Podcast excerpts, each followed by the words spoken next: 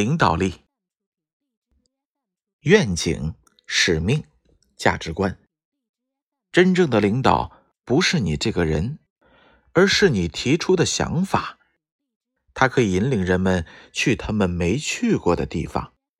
它代表着追随者自己的迫切需求、抱负、理想。领导能力是领导者素质的核心。书中的前言是这样写的：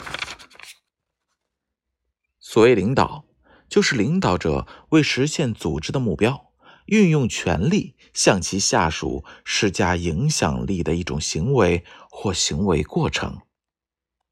领导最主要的任务，就是通常意义上的用人管人，就是将一群普通员工变为百万雄师。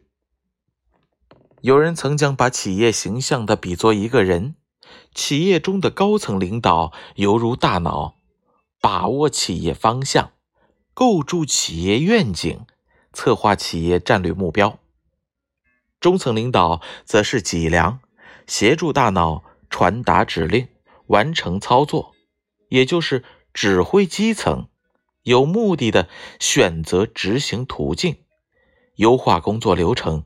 更好的将工作贯彻到实际中去。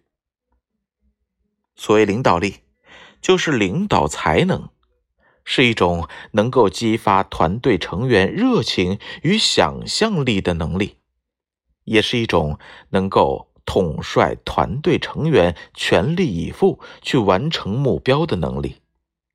一般而言，领导力的体现涉及三个方面。将各种能力不同、心态不一的人集结到一起，引向统一的目标，通过沟通、协调与合作建立共识，对每个下属充分了解，使其各司其职，又能发挥所长。通过理念的灌输、会议目标和各种制度的设计，促使大家彼此相互配合。同心协力，抛弃本位主义。十九世纪末二十世纪初，人们便开始对领导力有了研究。起初，研究者着重研究领导者的人格特质，提出了领导特质理论。二十世纪四十年代。研究者着重研究领导者在领导过程中的具体行为，以及不同领导行为对下属所产生的影响，提出了领导行为理论。二十世纪六十年代，研究者着重研究与领导行为有关的情境因素对领导效力的潜在影响，提出了。领导权变理论，后来又陆续有研究者提出了领导归因理论、交易型与转化型理论。二十世纪八十年代，科学家托尼·布赞提出思维导图概念后，北京大学汇丰商学院领导力研究中心基于此提出了三百六十度领导力模型。通过进一步研究，他们提出了六维领导力模型。发展到今天，关于领导力的研究是百花齐放。那么，领导力是与生俱来的，还是后天造就的呢？现代管理学之父彼得·德鲁克曾说。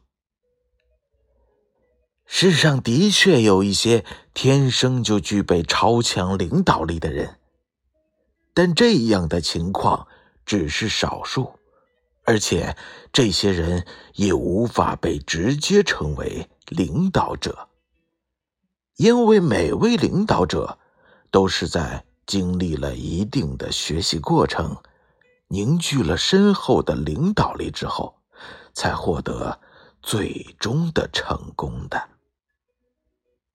可见，领导力源于后天造就。